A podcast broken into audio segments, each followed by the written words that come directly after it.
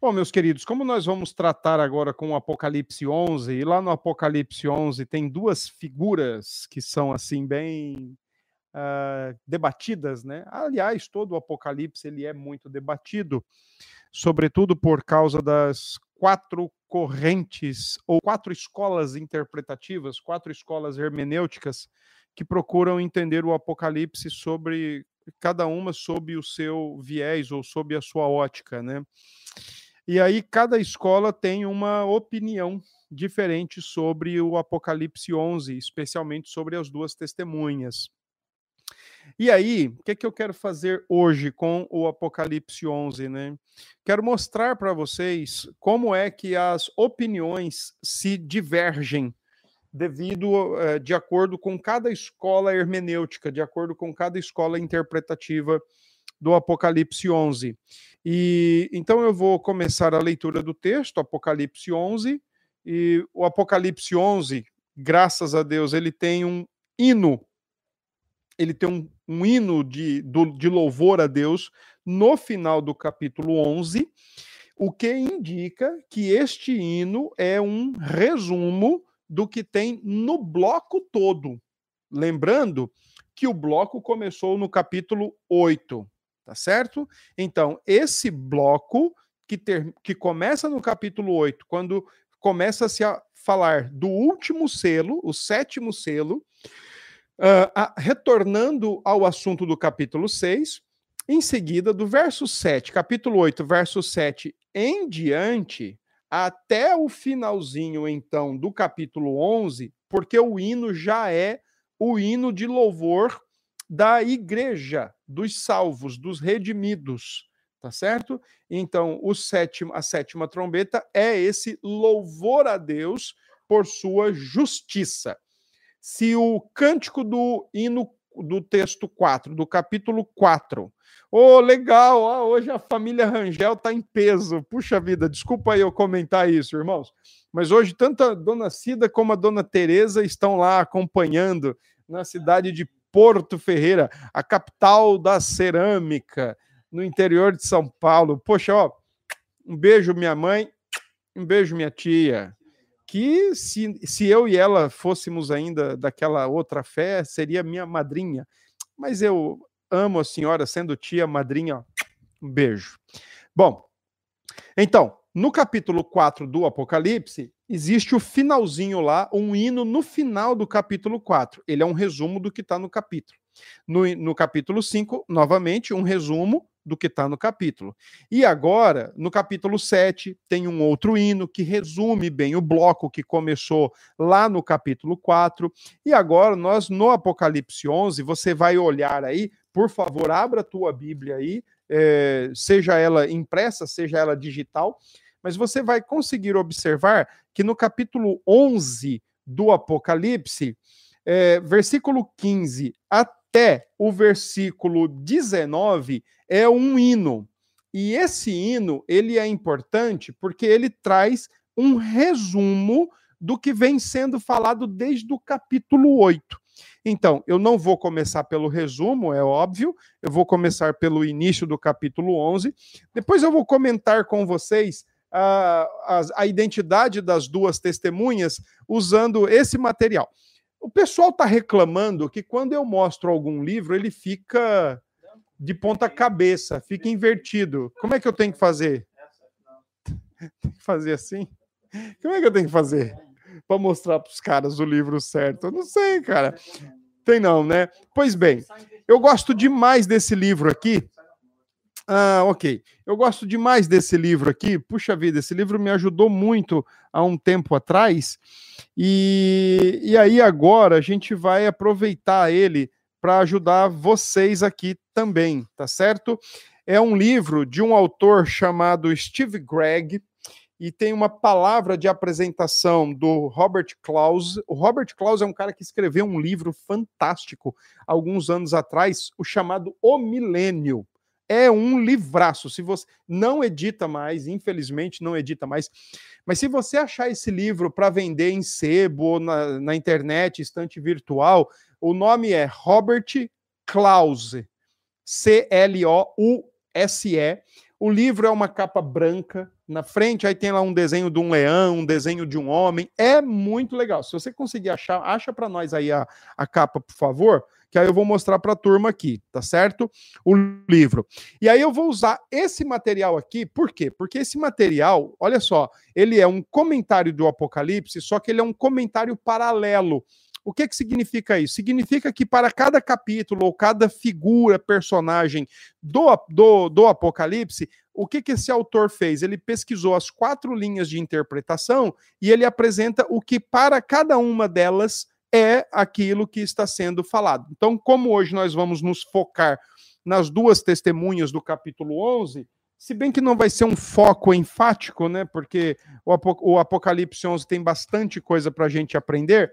Então, eu penso que nós vamos apenas mencionar aqui para vocês o que é que as demais linhas interpretativas falam do capítulo 11 quando toca a questão das duas testemunhas. Eu sei que o Mardônio, ele agora nesse momento, ele ficou todo serelepe quando ele viu esse livro. Vá estudar, meu irmão.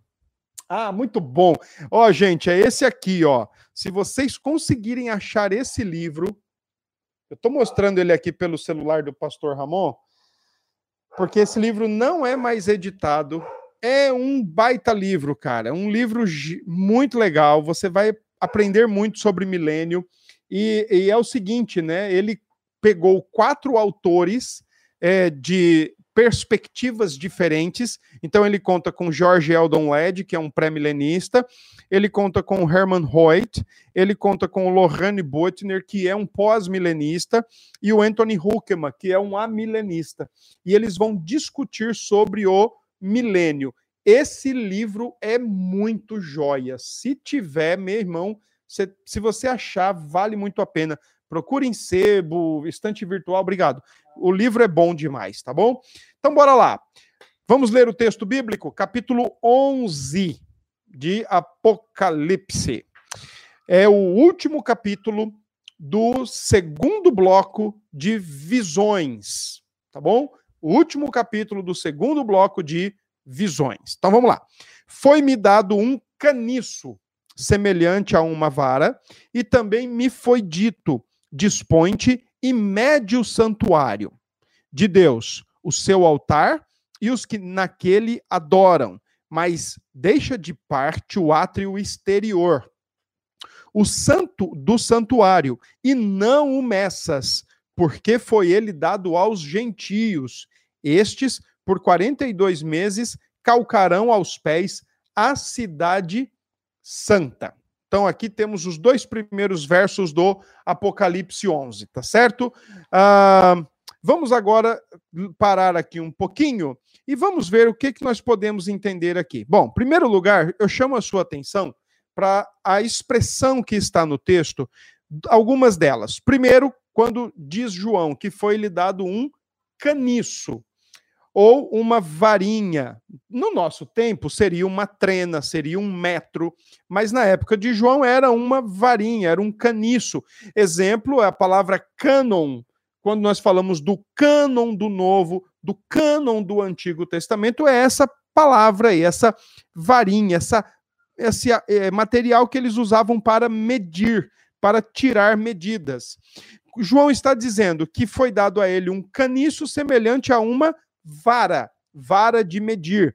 O texto do Apocalipse 11 está bem relacionado com Ezequiel 42, 44, 48, aquele pedaço do, do livro de Ezequiel que fala exatamente da medida do templo ou das medidas do santuário.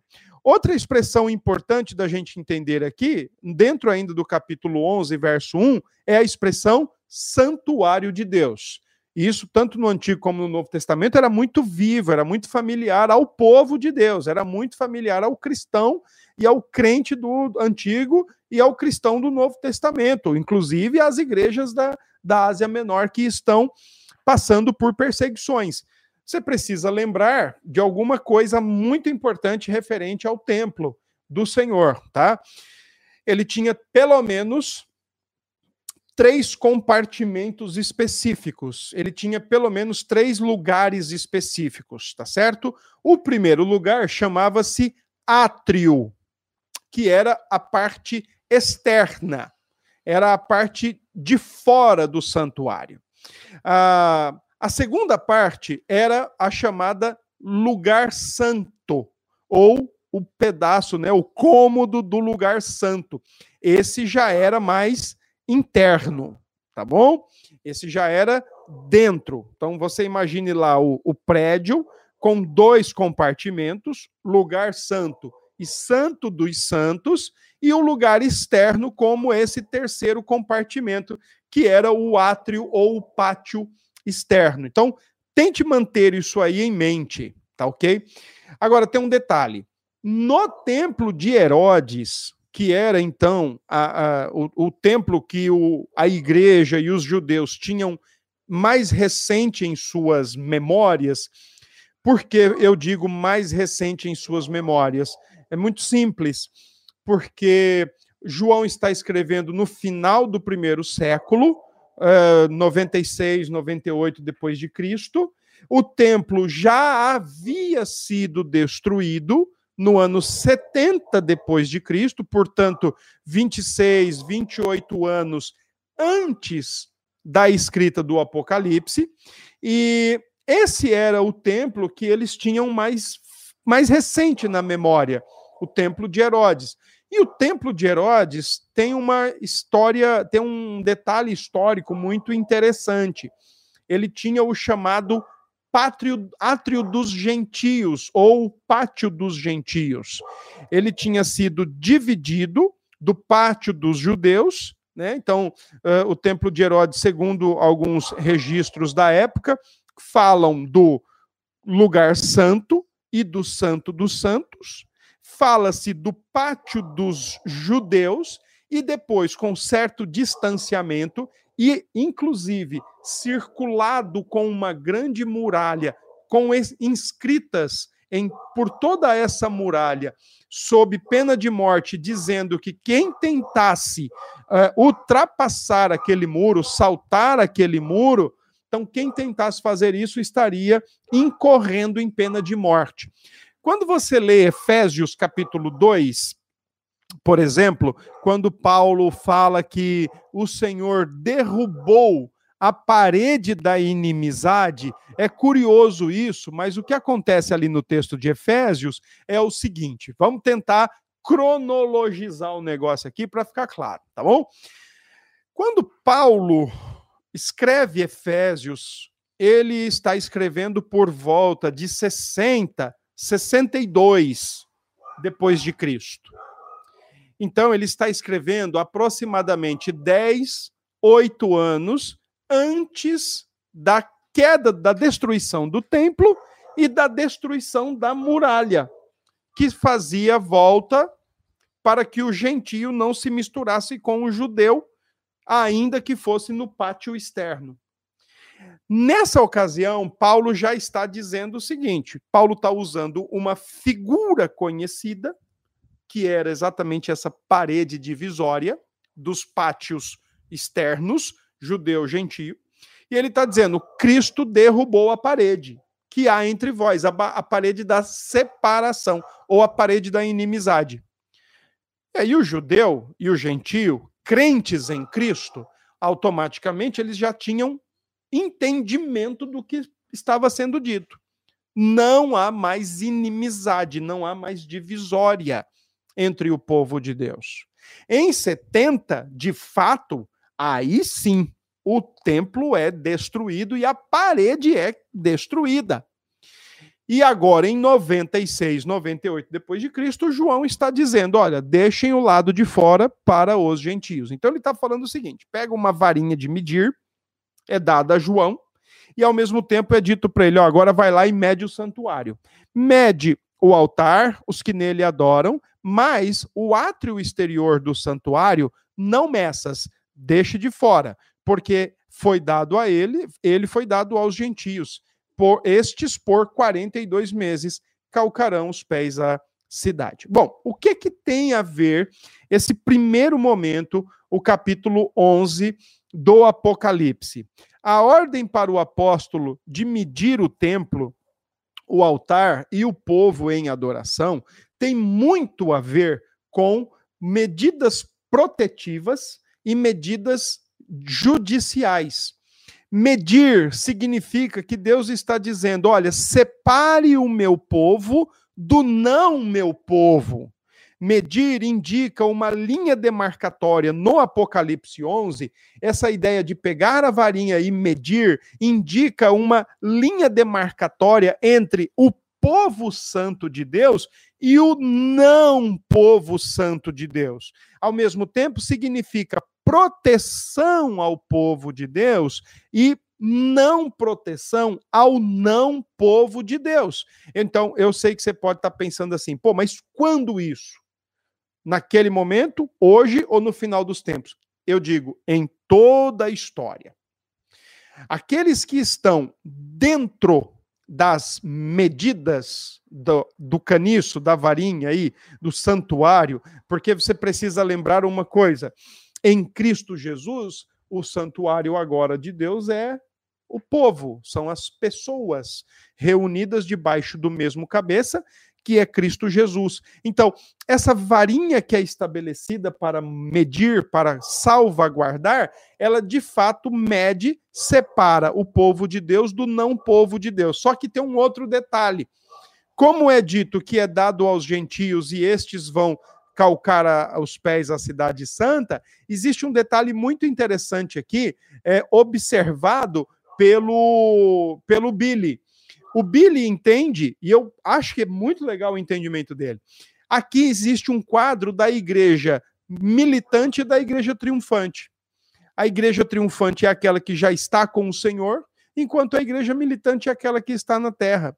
E essa expressão 42 meses tem exatamente a ver com a expressão mencionada por Daniel.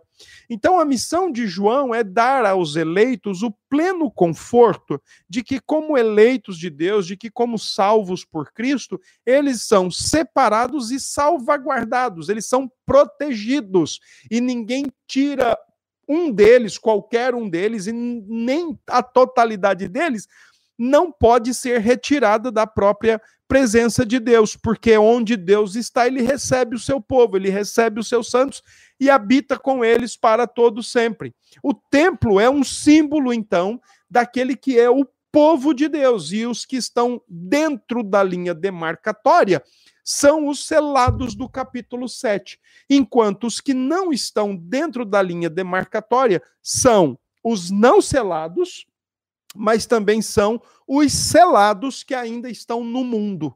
Então, por exemplo, o que é que a gente pode entender disso é o seguinte: nós estamos, nós somos selados por Deus, nós que temos pela graça bondosa de Deus, temos recebido o Senhor Jesus, temos recebido do seu espírito, o seu espírito tem selado em nosso coração a salvação, o seu espírito tem aplicado em nosso coração o Senhor Jesus Cristo. Então, ainda que estejamos neste mundo e estejamos aqui e o couro esteja comendo, o chicote estalando e todas as coisas que estão acontecendo, uma coisa é certa: pelo fato dos, de sermos selados, indica que estamos dentro da proporção medida pelo caniço. O verdadeiro povo de Deus, formado de judeus e gentios, e não apenas de um ou apenas de outro. Ambos. Ok? Então, nesse sentido, o templo é um símbolo da verdadeira igreja. Nós somos a igreja, nós somos o povo de Deus. Tá bom? Então, a multidão do capítulo 11, que está medida, selada e medida por João, é a mesma do capítulo 7. Conhecida perfeitamente por Deus, conhecida imperfeitamente pelo homem, porque homem nenhum pode contabilizar ou pode, de fato, é, saber o seu número específico e exato. Fora da medida, eu preciso destacar que fora da medida estão aqueles que também não são selados de qualquer forma, de nenhuma forma, e certamente esses hão de enfrentar o juízo e o desprazer divino em momento oportuno. Tá? Bom, agora a gente vai para o verso 3 e até o verso 14, o apóstolo João, ele se dedica a falar das duas testemunhas. Então, antes de eu ler o texto bíblico, eu quero mostrar para vocês aqui como o Steve Gregg ele diz que são essas duas testemunhas. Então, só para vocês terem uma ideia, uh, para a corrente interpretativa, né, para aqueles que interpretam as escrituras como sendo é, preterista, né, o, o Apocalipse todo já sendo cumprido no passado, então e, uh, esses entendem que os, uh, uh, as duas testemunhas, o, a escola preterista entende que as duas testemunhas são aqueles que eram os apóstolos, tá bom? Os apóstolos, tá? Eles dizem que são, é, é, é, infelizmente, ou felizmente, na verdade, né? Lá no texto de Esdras aparece lá a expressão do das duas oliveiras que são aplicadas a Zorobabel e aplicadas também a Josué, que estão participando da construção do templo. E aí, o pessoal que interpreta o Apocalipse como sendo totalmente ele cumprido ou predominantemente cumprido já praticamente todo na época do Antigo Testamento, eles interpretam essas duas testemunhas como dois indivíduos ou dois grupos simbólicos de pessoas, ou até mesmo como duas entidades ou um conceito abstrato. Então, são variadas aí as possibilidades de interpretação. E uma das coisas interessantes é que eles colocam exatamente com base lá nas duas testemunhas do livro de Neemias, eh, Zerubabel, Zorobabel e Josué, então eles colocam que as duas testemunhas agora, nesse momento, do Apocalipse, são, de fato, Moisés e Elias, aqueles que já prepararam o caminho para o Messias, para o Redentor, tá certo? A maneira deles entenderem, então, essas duas testemunhas é relacionada a Moisés e Elias. Mas, ao mesmo tempo, existe uma tradição que entende que pode ser Paulo e Pedro, essas duas testemunhas, pela forma como eles morreram antes mesmo de ter acontecido a queda do templo em 70 depois de Cristo. Essa é uma característica da interpretação preterista. Entender, e, por exemplo, se você quer conhecer mais a interpretação preterista, é você comprar aquele livro Os Últimos Dias Segundo Jesus, do R6 Pro, que é vendido no Brasil pela editora Cultura Cristã. Ele defende a perspectiva preterista. Para um preterista, preterista vem de pretérito, passado, né? Então, para um preterista, o Apocalipse predominantemente já se cumpriu. O que é que falta se cumprir? Segunda vinda, ressurreição e juízo final. O resto, eles entendem que o Apocalipse praticamente já está todo cumprido, cabalmente cumprido, ok?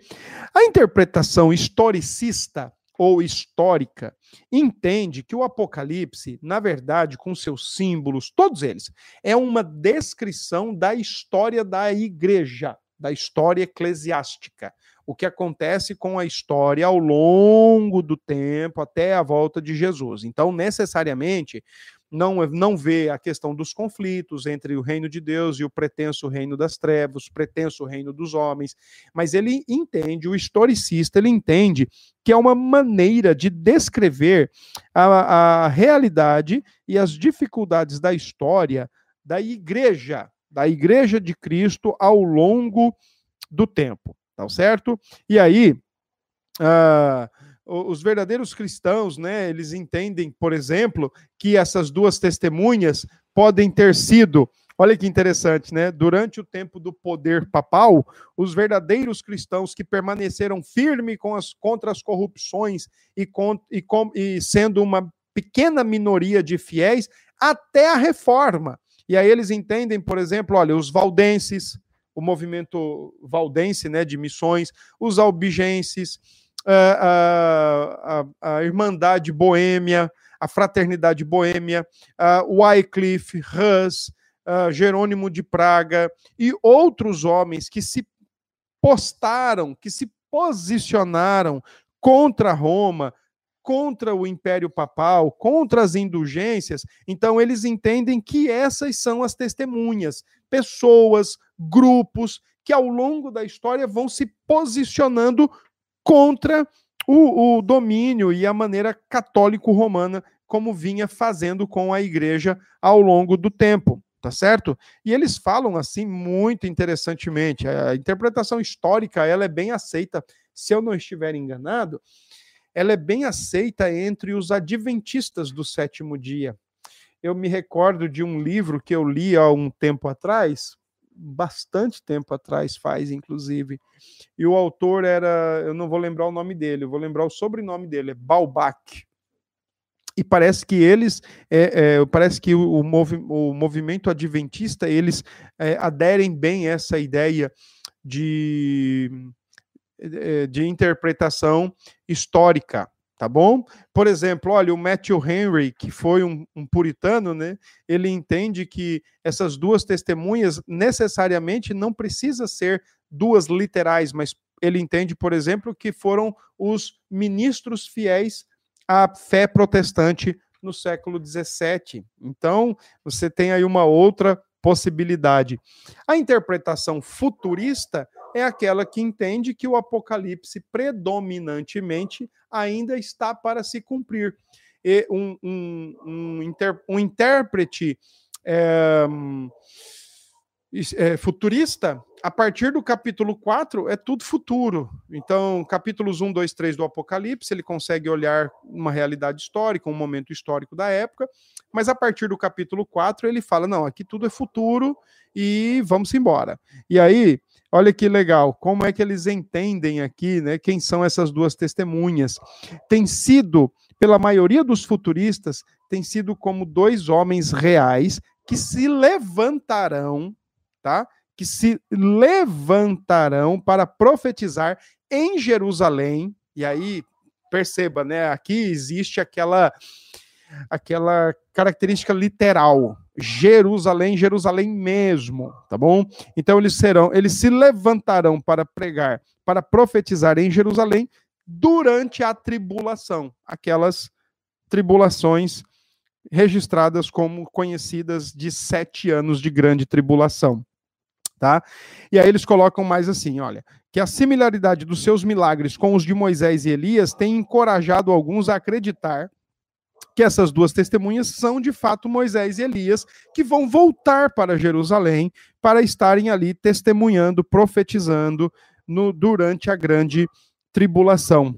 Tá bom? Eles baseiam ainda essa ideia na aparição de Moisés e Elias no Monte da Transfiguração, e por isso, então, eles conseguem perceber, né, dentro da escola futurista, que pode sim ser um retorno dos próprios Moisés e Elias para estarem uh, novamente profetizando entre o povo de Deus durante a grande tribulação. Entre eles ainda também há algumas divergências, como por exemplo, alguns pensam que pode ser um retorno de João Batista, outros pensam que pode ser Elias e Enoque, porque eles não viram a morte, eles não morreram. Lembre-se que Enoque foi tomado e Elias foi trasladado, foi levado. Então, o, o, imaginário da interpretação futurista, aquela que lança tudo lá para o futuro, pensa que pode ser Moisés e Elias, Elias e Enoque, ou ainda pode ser João Batista e algum dos profetas do Antigo Testamento, exatamente marcando uh, os dois profetas importantes, né, de Novo e Antigo Testamento. Agora, a interpretação idealista, que é a que eu particularmente adoto, é claro, eu adoto, tem coisas da interpretação futurista que a gente precisa também é, ter sensibilidade para dizer que é isso mesmo. Por exemplo, a volta de Jesus, o novos céus e nova terra, juízo final, ressurreição, isso é coisa do futuro mesmo. É, a idealista também ela leva em consideração muita coisa do preterismo, porque de fato algumas coisas no Apocalipse já se cumpriram mesmo no passado, mas ainda também estão se cumprindo hoje. Tá? Então, uh, o, o idealismo defende o seguinte: que as duas testemunhas do capítulo 11 são na verdade, a igreja. A igreja do Senhor Jesus. E aqui, gente, ó, não existe espaço para placa, para denominação, existe apenas uma certeza: são aqueles que estão em Cristo, que confessaram a Cristo, que se renderam a Cristo como Senhor e Salvador de suas vidas e agora professam a sua palavra, testemunham a sua palavra. Isso tem muito a ver com todo o ambiente da carta. Por quê? Porque enquanto há perseguição, enquanto as trombetas do Senhor são tocadas e enquanto na terra é dada liberdade ou certa liber, liberdade de perseguição e de coisas ferrenhas para a igreja, da mesma forma é o momento da igreja testemunhar. Se vocês forem ver, nesse momento que nós estamos passando, uh, no nosso país, esse momento de incertezas, de inseguranças, de discussões, momentos que sempre sopram, sobram para nós que estamos aqui embaixo, né? Diante de tantas coisas que têm acontecido no cenário, gente, é momento oportuno, é momento dado por Deus para o testemunho. A igreja de Jesus tem que testemunhar. A igreja de Jesus tem que indicar qual é o caminho, da calma, da, da, serenidade, da paz no coração, é a relação com Cristo. A igreja tem que testemunhar que nós podemos sim, até mesmo contrair esse vírus, até ficar doente, mas ó, se isso acontecer, aconteceu, mas uma coisa é certa, em Cristo a nossa vida está segura, a nossa vida está guardada, não é isso que vai nos tirar daquela área medida por Deus, dizendo aqui está o meu povo tá bom? Então a interpretação idealista bate na tecla que é a igreja, é a igreja que testemunha ao longo do tempo para servir a Deus e dizer para as pessoas, deixar claro para as pessoas que Cristo é o verdadeiro Senhor. Isso para a época né, do, do, do próprio apóstolo João, isso para aquela época foi fantástico, porque é, imagine você sendo perseguido pelo império e ao mesmo tempo tendo que testemunhar. Porque negar Cristo naquela ocasião, por exemplo, se dissesse César é o Senhor, significava morrer para Cristo, trair a cruz, negar a cruz. Então é nesse sentido, por exemplo, que a gente precisa olhar para o Apocalipse 11 e entender que o nosso papel é testemunhar. Nós estamos aqui para testemunhar de Jesus, independente do que nos aconteça. Tá ok? É ser testemunha de Deus na terra. As duas testemunhas, portanto, no capítulo 11 é a igreja. E a igreja que está presente na terra entre a primeira e a segunda vinda de Cristo. Esse é o período que nós temos para testemunhar de Jesus entre a primeira e a segunda vinda. E, independente da circunstância, estamos aqui para testemunhar de Jesus, tá bom? Então vamos dar uma olhada no texto rapidinho aí. Darei as minhas duas testemunhas que profetizem por 1260 dias. Esse texto, esse termo 1260 dias é simbólico, é o termo entre a primeira e a segunda vinda, é o tempo.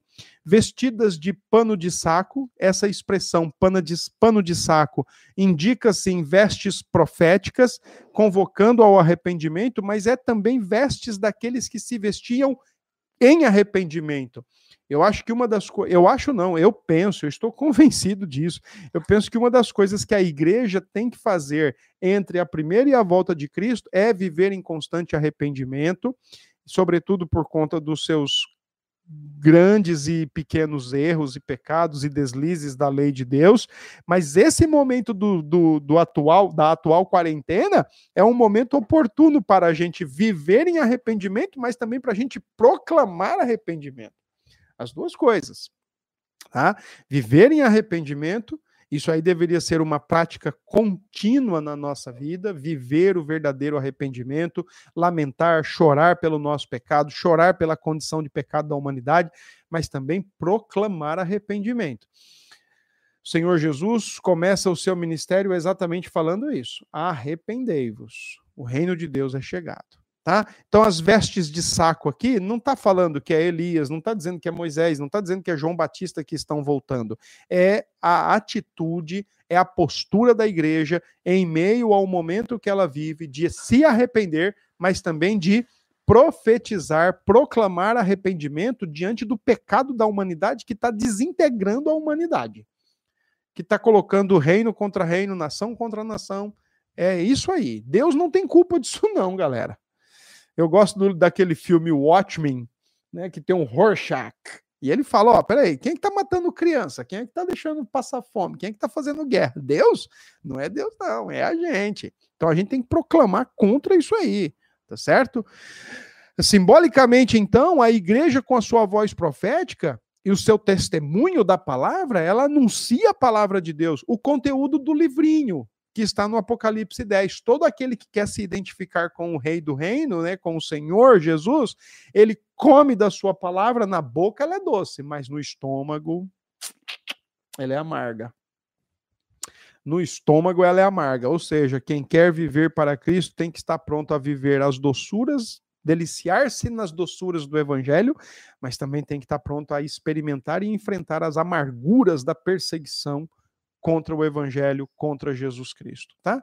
Então esses panos de panos de saco, pano de saco aqui na verdade tem a ver exatamente com chamar ao arrependimento, pregar o arrependimento, mas também viver em arrependimento. Verso 4 diz o seguinte: São estas as duas oliveiras e os dois candeeiros. Essa é uma expressão comum lá em Zacarias, como também em Neemias, que se acham em pé diante do Senhor da terra, os fiéis do Senhor.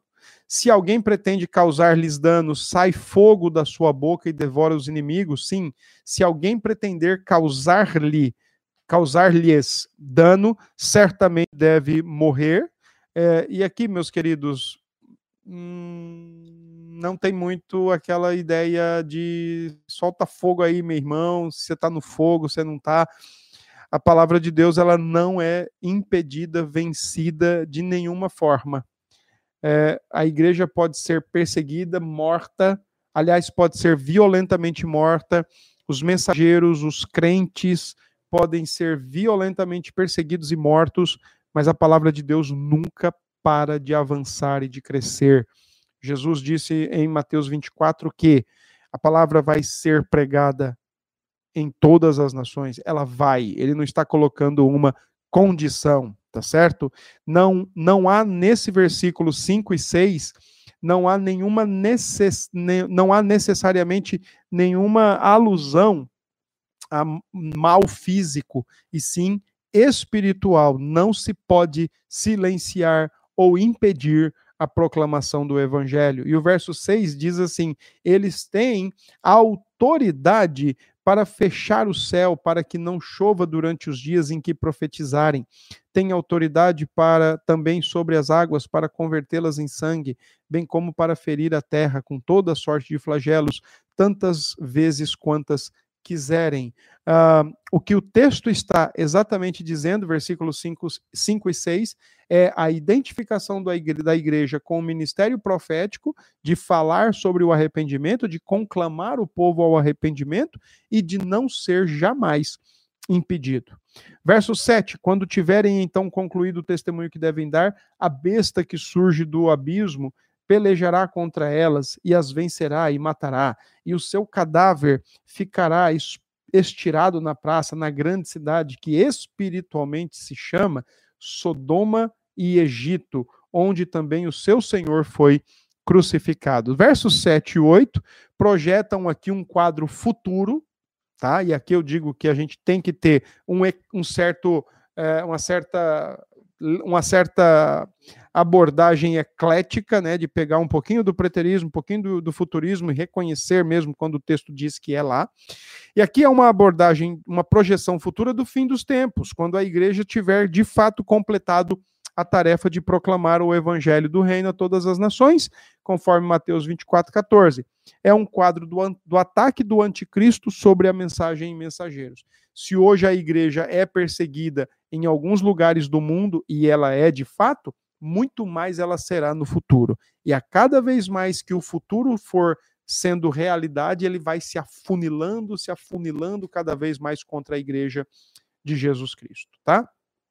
Você pode olhar aí que no verso 8 tem uma expressão, a grande cidade, e essa expressão aí tem muito a ver com Roma, né? Na época, mas também tem muito a ver com grandes cidades hoje, com grande mundo hoje, lugar onde vivem os homens rebeldes e contrários à vontade de Deus, lugar os quais têm crucificado a Cristo continuamente uma vez que Cristo foi continuar crucificado no primeiro século, a ideia aqui é, quando diz assim, onde também foi o seu Senhor crucificado, a ideia é que Cristo continua sendo crucificado até hoje, quando pessoas dizem eu não preciso de um salvador, eu não reconheço que sou pecador, eu não preciso de um salvador, então é a mesma coisa de estar crucificando Cristo novamente, tá OK? E aí, deixa eu adiantar aqui, versos 11 a 14 diz o seguinte: depois de três dias e meio, um espírito de vida vindo da parte de Deus neles penetrou, e eles se ergueram sobre os pés, e a aqueles que os viram sobreveio grande medo. E as duas testemunhas ouviram grande voz vinda do céu, dizendo-lhes: Subi para aqui. Cara, essa é a expressão do próprio Deus falando para a igreja: Ei, chegou o final, meu. Bora. É, venham para o descanso do Senhor, venham para o descanso eterno, venham para cá, subir para aqui, né? E subiram ao céu numa nuvem, e os seus inimigos as contemplaram. Isso é juízo, isso é o último dia, é a volta do Senhor. Naquela hora houve grande terremoto e ruiu a décima parte da cidade. Perceba, lá nos capítulo, no capítulo 8 é sempre uma terça parte, aqui já é uma décima parte. E morreram nesse terremoto sete mil pessoas, ao passo que as outras ficaram sobremodo aterrorizadas e deram glória ao Deus do céu. Passar, passou o segundo ai, que é um outro assunto importante. Eis que sem demora vem o terceiro ai. O que é que significa esse texto de 11 a 14? Muito simples, é uma referência à ressurreição geral dos mortos em Cristo no regresso de Jesus. 1 Tessalonicenses 4, 16 e 17. Os mortos serão ressuscitados e os vivos serão transformados. Tá? Os santos subirão numa nuvem, significando que serão transformados na vinda de Cristo e serão arrebatados, sim, nas nuvens para encontrá-lo com, com o Senhor. Apoca é, Tessalonicenses 4,17. Primeira, uh, arrebatamento não é secreto, é ir ao encontro. Os inimigos olharão e terão que confessar que Jesus é o Senhor. Não que se, não se converteram, ou se se converteram, é, pelo contrário, né, rejeitaram se converter a Cristo, mas obrigatoriamente agora vão ter que confessar que Jesus é o Senhor. O tempo do arrependimento vai chegar ao fim.